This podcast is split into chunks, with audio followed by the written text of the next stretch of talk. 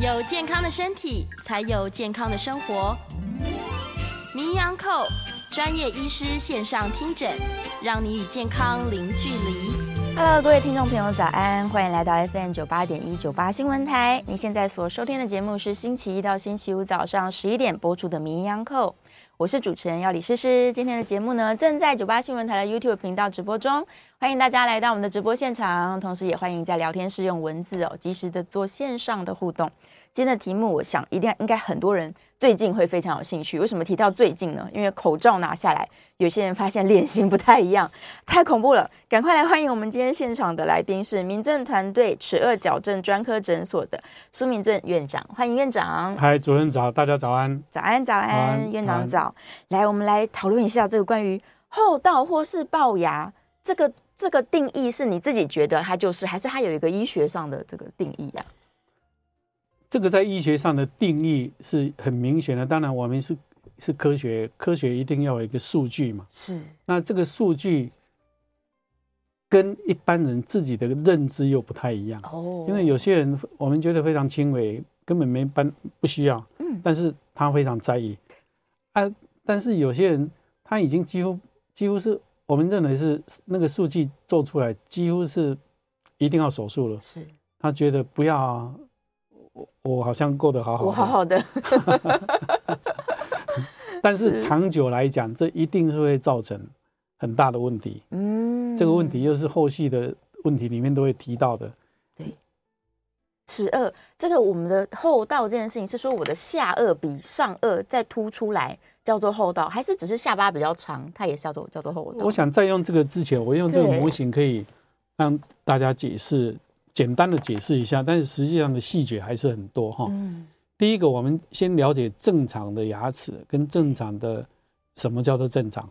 一般来讲是上颚牙齿要盖到下颚牙齿，是大概两到三 m 米的，那个垂直高度也盖到三 m 米的。嗯，然后这样子你可以看到下排一半以上的牙齿。是，那另外一个就是后面的牙齿咬到了基本状态底下，这个。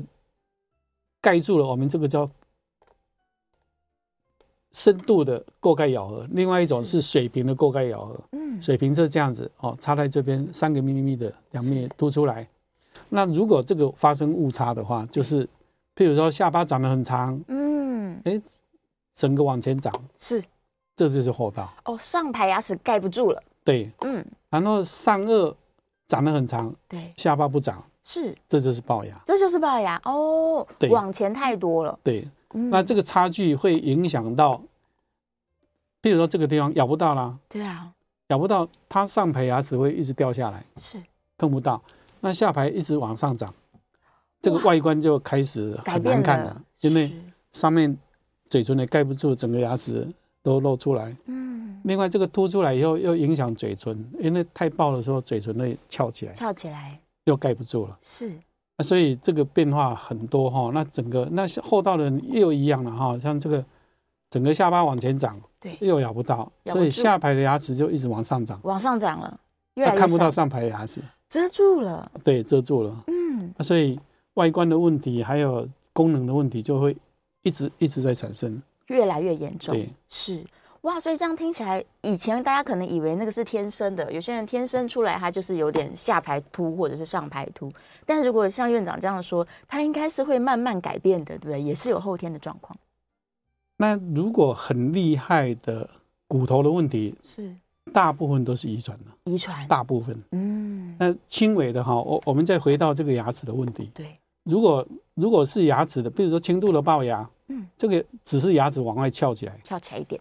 骨头还在这个位置，是正确的。那这是轻微的龅牙。嗯，那这个轻微的龅牙有可能是因为后天的因素，比如说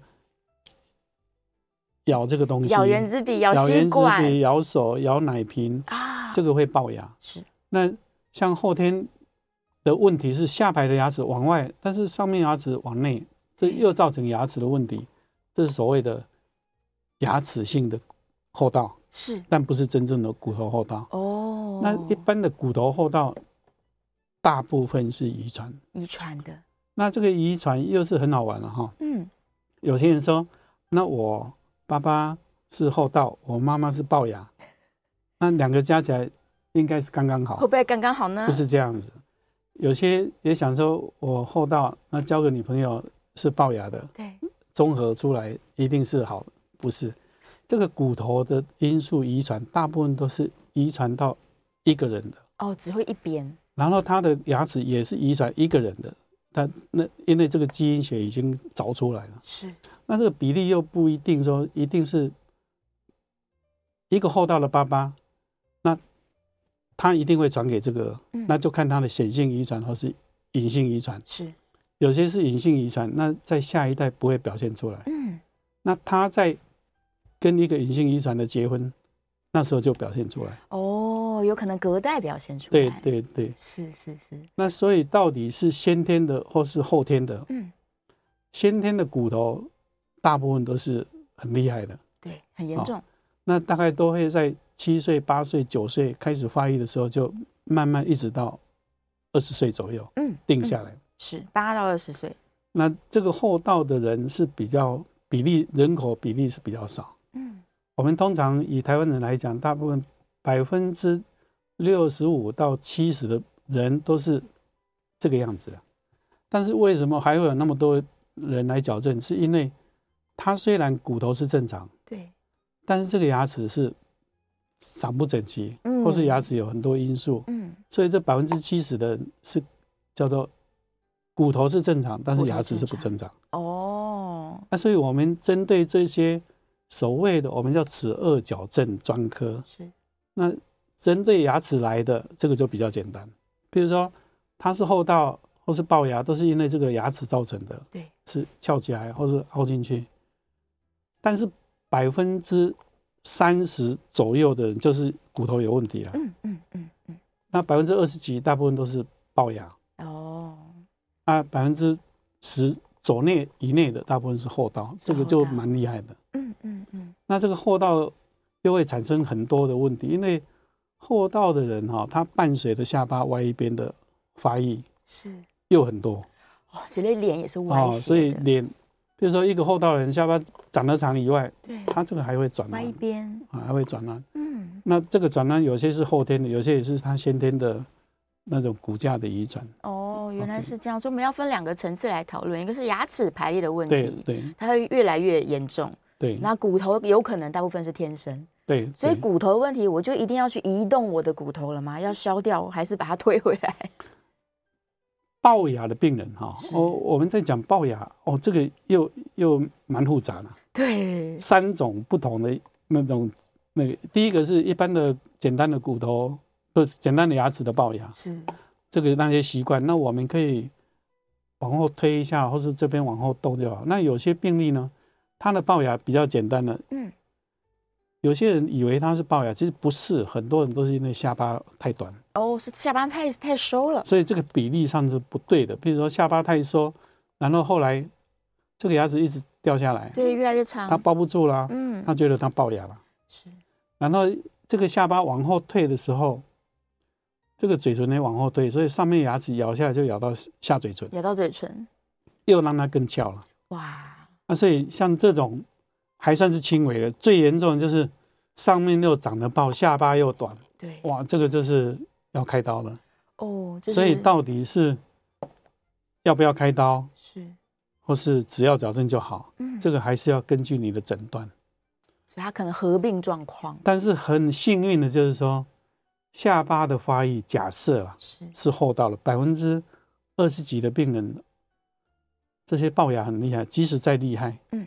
只要他在十岁左右进入矫正，是就像主持人刚刚讲的，是不是一定要开刀？不是，这种预后非常好。我们可以把下巴的发育经过我们做一些功能性的矫正器，是可以抑制它的上顎的发育，哇，抑制它，让他不要再继续就是对长突出去。然后下巴的发育，我们也可以引导他，嗯，让他功能。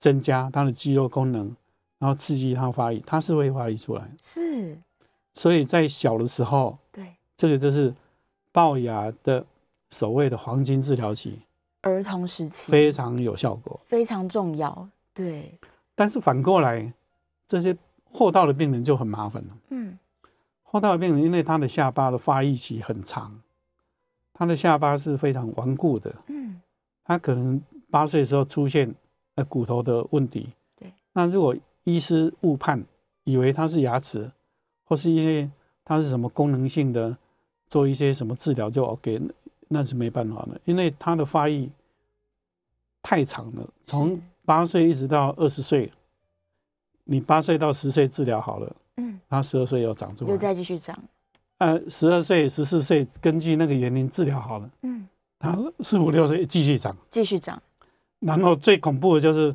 他在最后会下巴会长歪掉。哦，歪到一边去。对对，嗯，所以像这种，如果下颚真的凸出来太长，他真的要动到手术了。对，真的下巴，嗯，我们在所有的病例里面最恐怖的，或是必须要配合手术的，大部分都是在下巴后道的病人，后道的人身上。反而龅牙这件事情，我提早处理都是非常好处理，对，效果都不错。哦，那回到我们一开始的，很多人最近口罩拿下来之后，就发现，哎，我牙齿怎么变了？我怎么以前没有龅牙，现在龅起来了？这是在口罩上发生了什么事呢？所以我在门诊上，我就觉得哈，这三年戴口罩的时间哈，我们帅哥美女变得好多，每一个看到都好漂亮。对。但是口罩一拿下来，就发现糟糕了。哦，我们这个部分大部分的缺陷都在这边，是不是下巴太短，就下巴太长，不能就歪一边？对。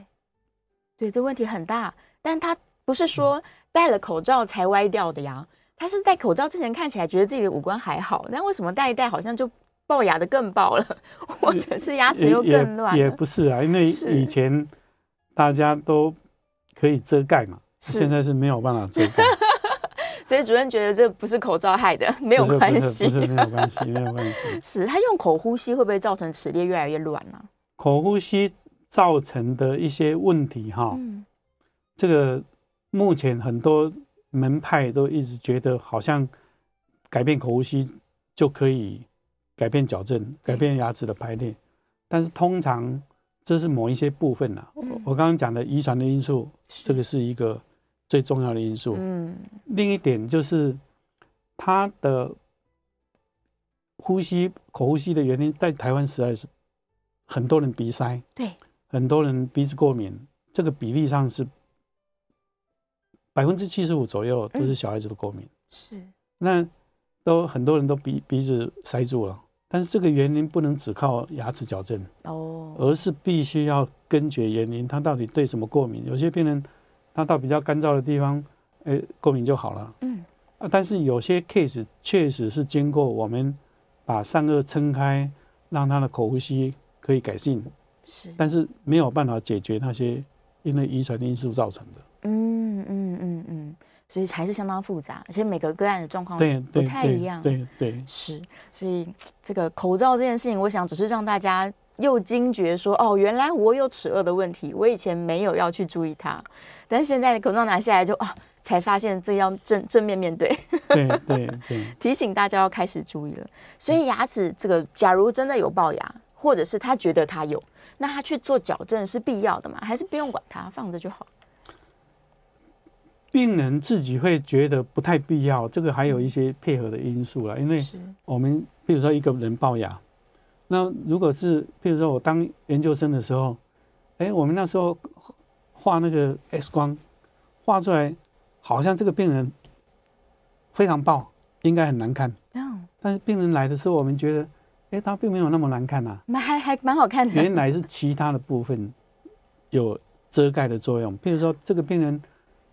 同样一个角度爆的，那假设这个病人呢，他鼻子非常高，非常挺，是，然后上嘴唇又比较长，那从视觉上，嗯，看到这个病人本身不会觉得很棒。哦，你没有感觉他牙齿凸出来？对，嗯。但是假设一个人，他脸又宽，嗯，然后鼻子塌下去，是，嘴唇又短，然后又往上翘。哦，哦，那个牙齿看着就是一点遮盖都没有，就会爆的很厉害。它只有一点点凸出来，你都会觉得很翘出来。这样对啊，所以这个 X 光的数据跟病人的表现出来，所以为什么说看一张 X 光哈，嗯，要有蛮多经验的。同样一张 X 光，每个人的解读不太一样，不太一样。那我们再会看到病人的脸型，他的嘴唇的变化。比如说，一个人很龅牙，那他这一块下巴又稍微凸出来一点，是，他也不会觉得很龅。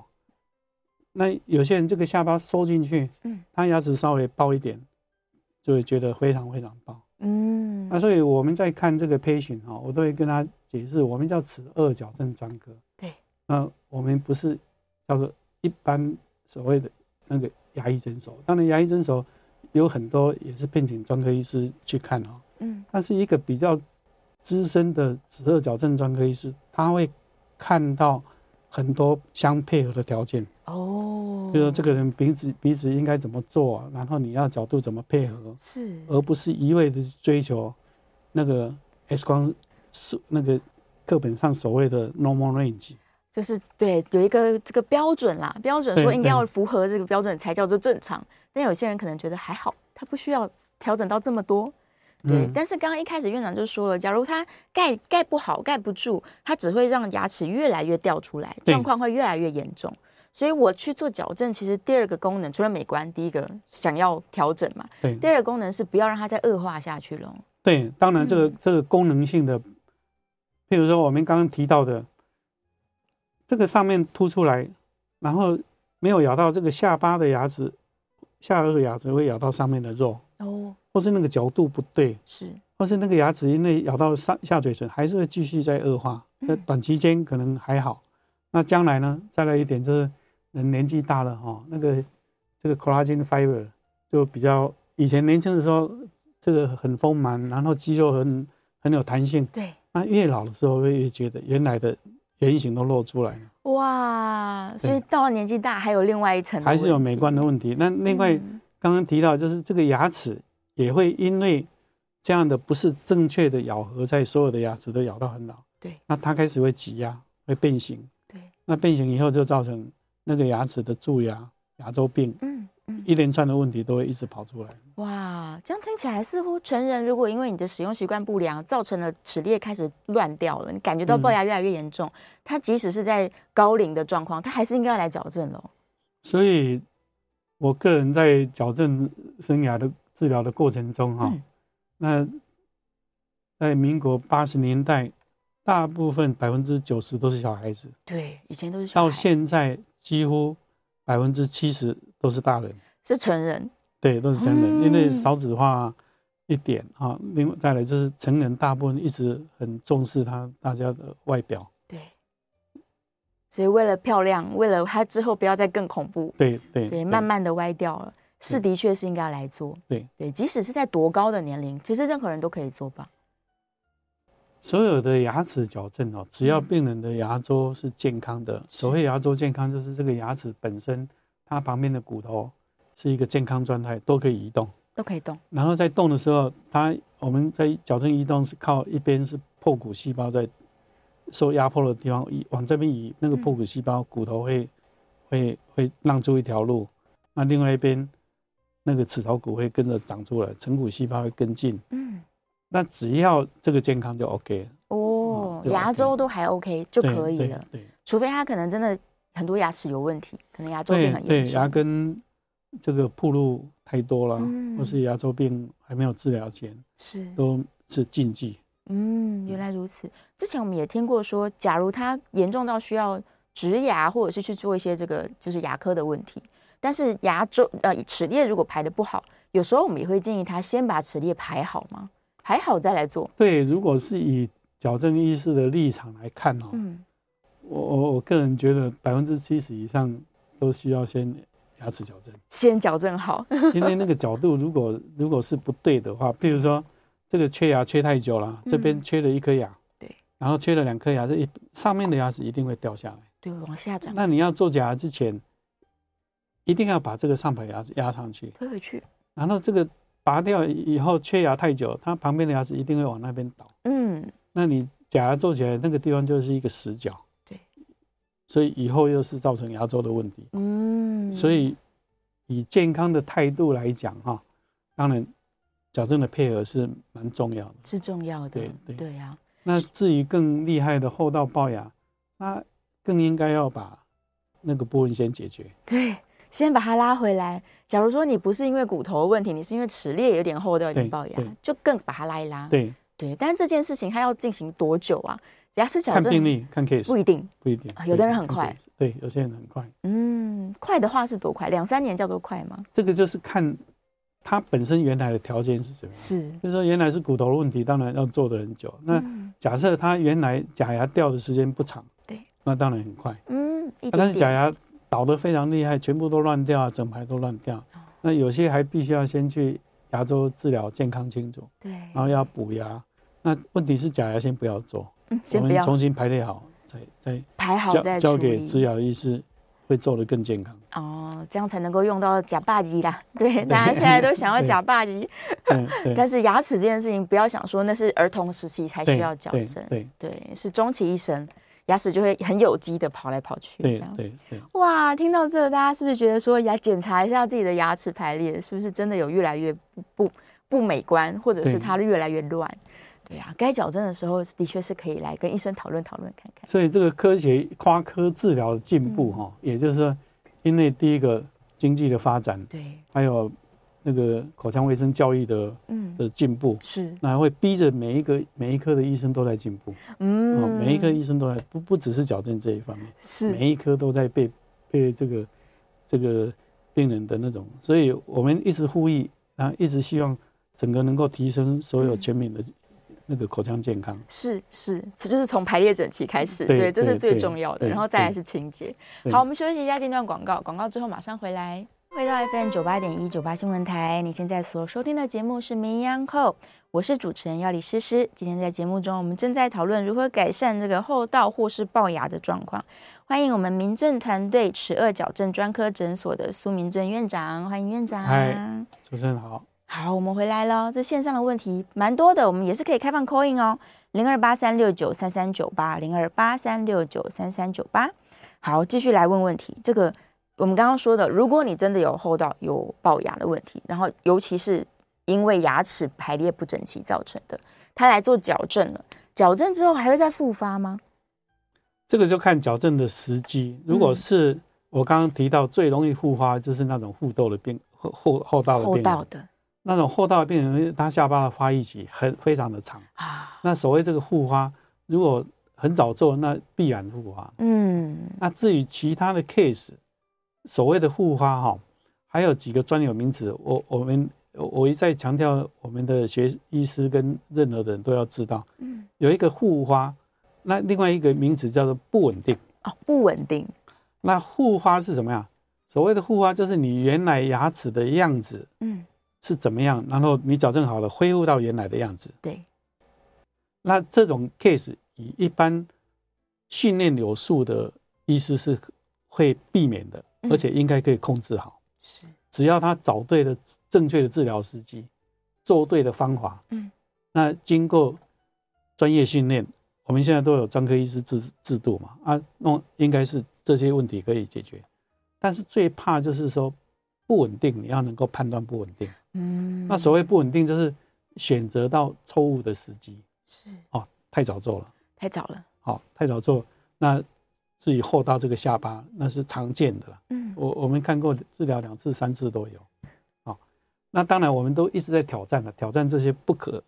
那我们会说，哎，我们先做一个部分，嗯，我们先把牙齿排好。对，真的治疗时期那么长，那有些病人呢，就戽斗来讲，他是必须要。十九岁、二十岁，骨头才有办法完全长完，确定好。对，但是有些真的牙齿就已经很多问题了。比如说，我们牙齿很乱的这个部分，嗯，你不能忍耐到二十岁。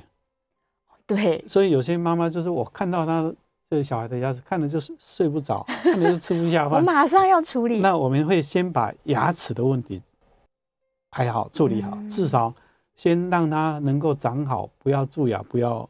所以，我们这个发生就是，哎，我们要分段式的，嗯嗯。那这个会不会再复发？这个就是只要医师有办法掌握，然后跟你解释的很清楚，是，我想我们都可以避免。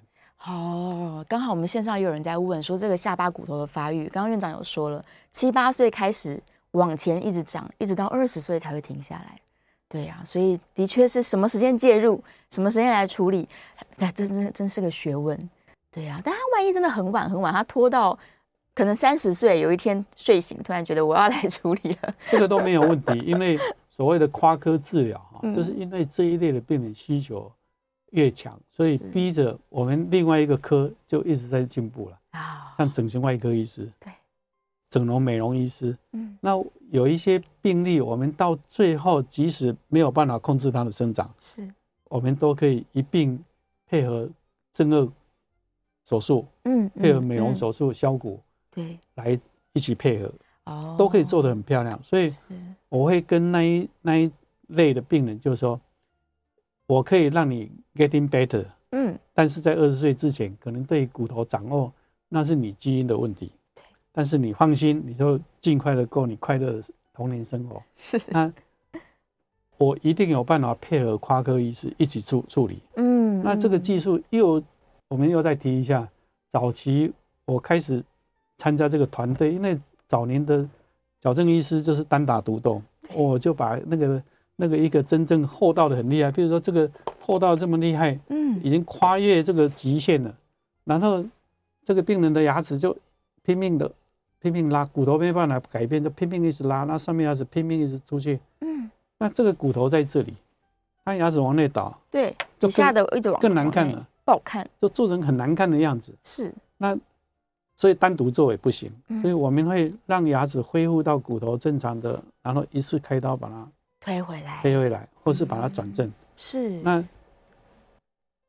民国八十年左右一个 case 哦，大概从八点要开到下午五点。哇，这么久的手术。那现在因为那个血流血量的控制、麻醉的控制，还有开刀的技术，那缝合的技术都很快，所以几个钟头就好了，就好了。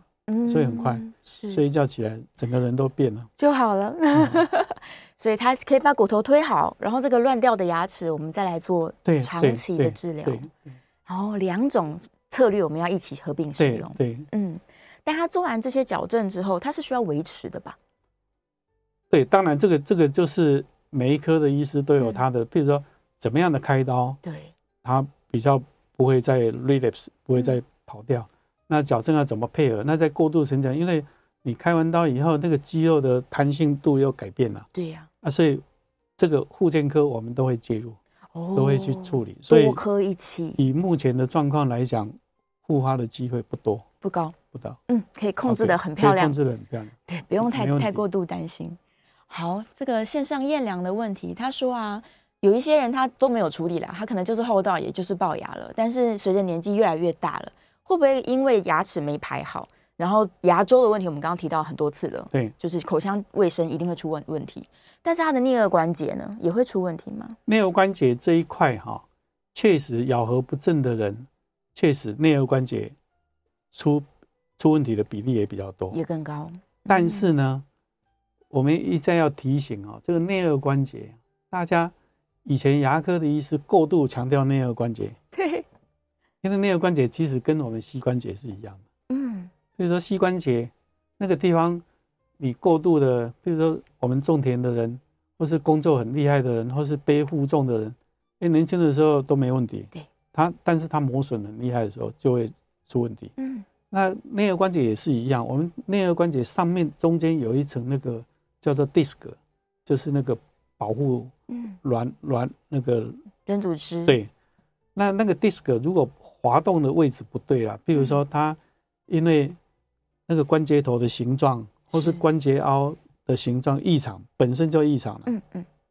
然后那个关节头跑到前面，是那关节的没有办法受到保护，关节这个关节整个骨头压到那个头部的后面的枕骨那边的骨头，哦，它就会磨损很厉害。是啊，所以这个跟戽斗齙牙的比例来讲，应该是那种下巴比较短的人，嗯，比例上比较高啊。好，那年纪大了，这个就像我们脚的膝盖一样，磨损用久了就会坏掉，用久了就容易嗯。过度了。比如说有些主角晚上磨牙的病人，对，他过度使用，那这一块又是一个嗯。一个另外一个 topic，另外一个问题哦，不是只有说跟牙齿有绝对的关系，是。那有些人是因为韧带的强度，嗯，比如说有些韧带强度就没有办法抓住那个那个 disc 很容易滑脱出来，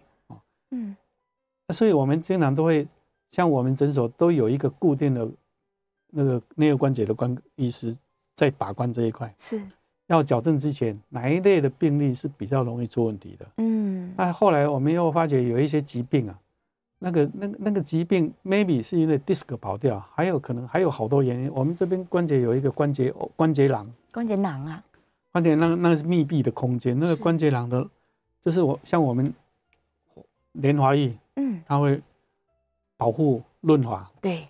那有些因为发炎状态过度的使用或什么样的状况发炎，它那个地方粘稠度比较高，嗯，又会造成。这个磨耗的问题哦，所以这个跟咬合的关系，在某些特定的 case 是确定，我们觉得比例是比较高。对，但在总人口里面，又不能把它认为说，我这跟牙科治疗有关系。哦，不一定直接相关。对对，那有些病例我们还现在都找到一些叫做 idiopathic 就不明原因的，嗯，那个骨头的关节就一直在破坏掉。对，不知道什么原因。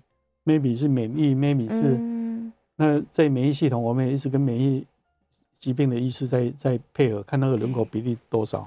那很多病疾病都还在没有办法找出真正的原因啊，还在研究当中。对，是。来电话线上有听众朋友 call in 进来，我们请院长戴个耳机。来，陈小姐在电话线上，陈小姐请说。主持人还有院长好，你好，我想请问一下哈。我那个门牙，因为牙周病的关系，哈，整个哈掉了一颗了，嗯，啊，掉了一颗，然后现在现在这个牙龈很薄很薄，一点点而已。我这样子可以去植牙吗？我想询问一下，谢谢。嗯、好，植牙最重要的考虑因素就是它底下你要种进去的。我们譬如说，我们种进一一颗牙齿，那个牙齿。露出来那个部分是三分之一，底下有三分之二嘛？嗯，三分之二都要埋在骨头里面。对，那你就是这个有没有足够的这个这个这个骨头嗯高度嗯是很重要。那如果看到你牙龈比较薄，那 maybe 哈它的齿槽骨就就是比较薄。嗯，所以我们这个有一个叫做 thin type thin type 这比较薄的牙龈的病人，那有一个叫 thick type，嗯，这是比较厚的厚的。那通常比较薄的那个骨头都是比较薄，哇，那也很容易受到破坏，是，所以你还是要看植牙的医师给你评估，嗯，你那个高度哈，我们在高度测量的时候，跟你别另外那旁边的骨头差距了多少，嗯，然后你这一块骨头的骨质强度够不够？如果不够的话，可能必须要先补骨，嗯嗯，先把那个地基打好，是，然后再去做植牙。哦，一步一步来，对对，对。那如果需要配合矫正，可能也还是对先做矫正。对，刚刚院长有提到，大家在植牙之前，可能考量的点真的是挺多的。对对呀、啊，好，我们在线上还有很多问题，但准备要进广告了。我再说一次，我们的 call in 电话是零二八三六九三三九八零二八三六九三三九八。如果你也有相关这个龅牙后道问题啊，或者是像刚刚这个 call in 进来的陈小姐，她是植牙的疑虑。我觉得大家都可以这个踊跃的 call 进来，可以跟医生讨论讨论。在线上有一些很有趣的问题，我自己也是很有兴趣哦。尤其是刚刚这个苏小姐问的，脸型可以一起调整吗？能不能够透过牙齿排列我变漂亮一点？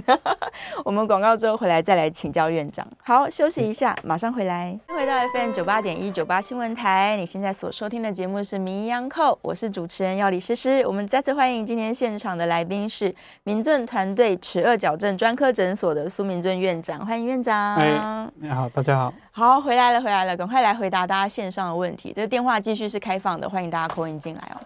燕良在问说，呃，长期戴矫正，因为很多人也戴很久，他也许都矫正不好，这样长期戴这些矫正的牙套啊等等的，会不会造成下巴更内缩啊？这个应该是不会啦，哈。嗯。至于下巴会更内缩，只有一个 case，一种 case 就是我刚刚讲的那个下巴骨头有一些。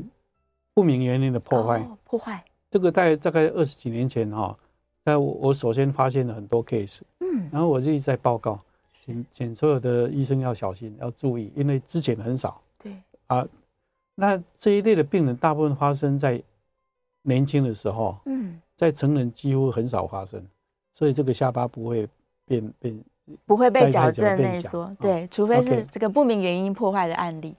再来下面的是汤姆，他说上面中间四颗门牙根管治疗之后，然后把原本的牙齿磨细，戴上假牙是必要的吗？他可不可以不要把它，就是不要戴牙套？他想要维持健康的牙齿。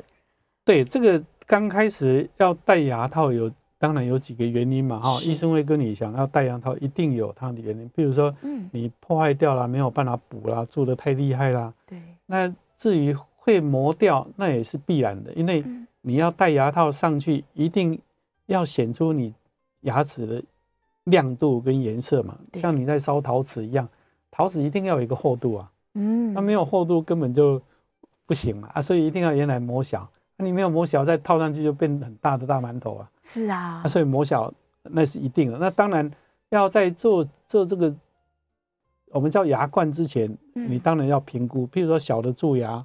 那小的可以补，当然尽量补就好，嗯，嗯，好，就不用到去磨掉。哦，所以不。那如果你做过根管治疗，嗯，没有做牙套又真的不行。哎，根管完一定要把它套出来。因为根管完了以后，就像那个牙齿做根管，就像那个树木，它那个没有水的来源，它会枯掉，所以牙齿很容易断掉。嗯，那牙齿断掉以后，连要做牙套都没有办法做了。哇，所以还不如先把它磨小一点点。所以根管根管治疗，他们学会有曾经有一个报告，就是说我们在关心那些做过根管治疗的人，结果后来拔牙的比例比那个没做过根管治疗还高。为什么？因为病人做根管治疗，他就觉得我不痛了就好了，就放着。那结果后来牙齿脆掉断掉了，断掉变成要拔掉，比那个更糟糕。所以把牙冠套上去是可以保护你，就是对用更久。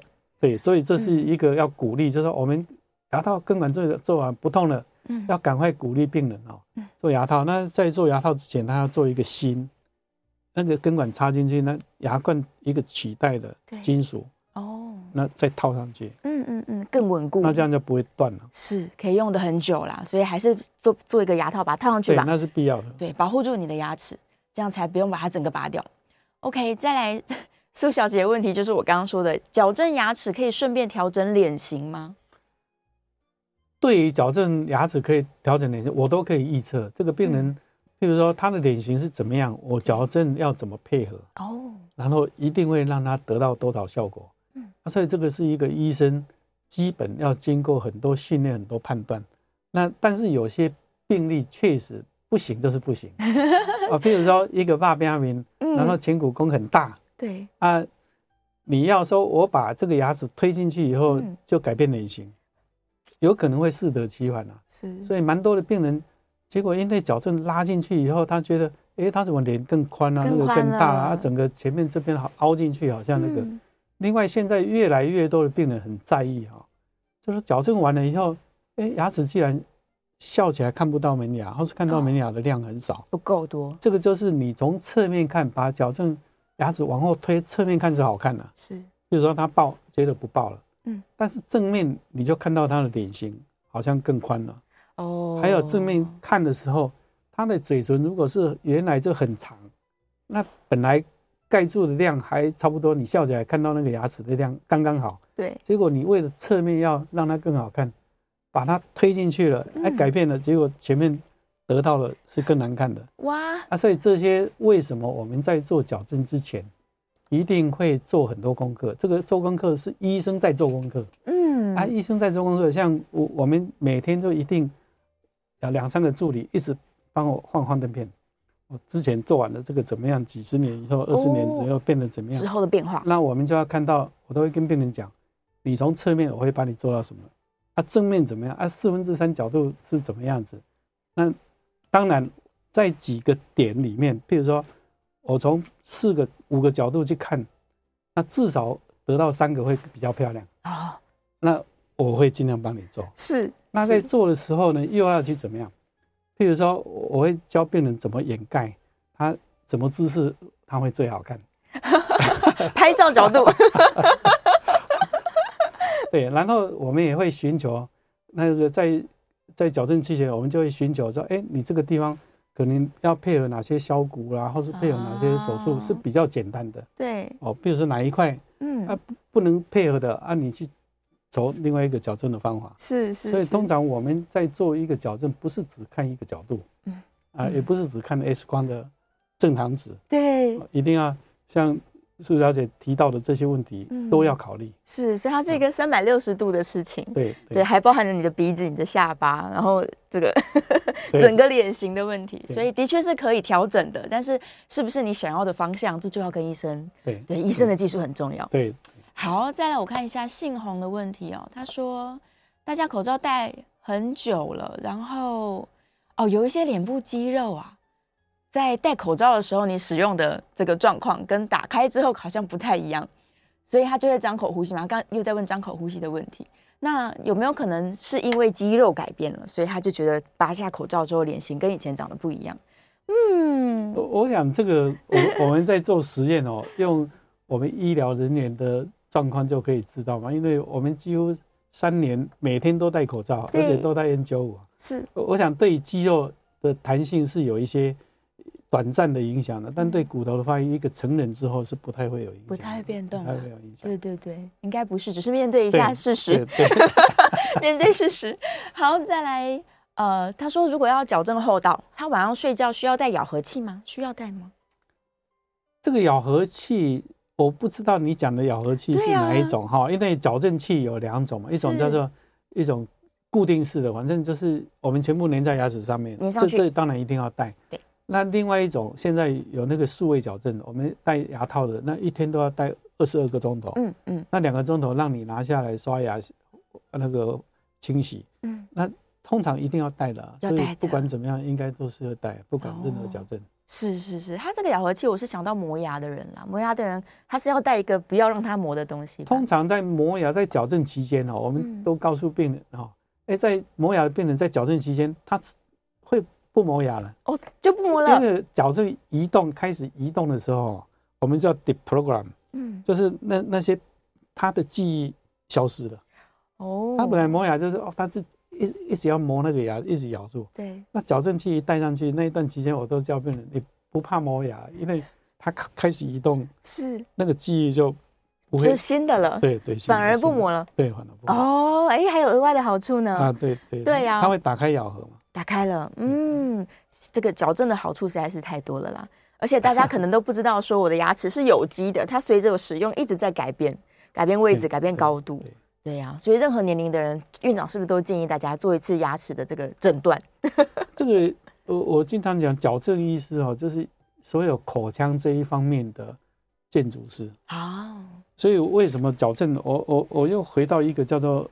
叫做 routine examination，routine 就是常规检查。常规检查。那常规检查就是大家对医科都有概念，对牙科就比较没概念。对。那常规检查矫正的常规检查就一定要 X 光，一定要骨头，一定要看它。对对，所以每年来检查一下也是很好的一件事。可以的话，把它列入自己的每年健康确认。嗯，谢谢院长，谢谢院长，谢谢谢谢谢谢。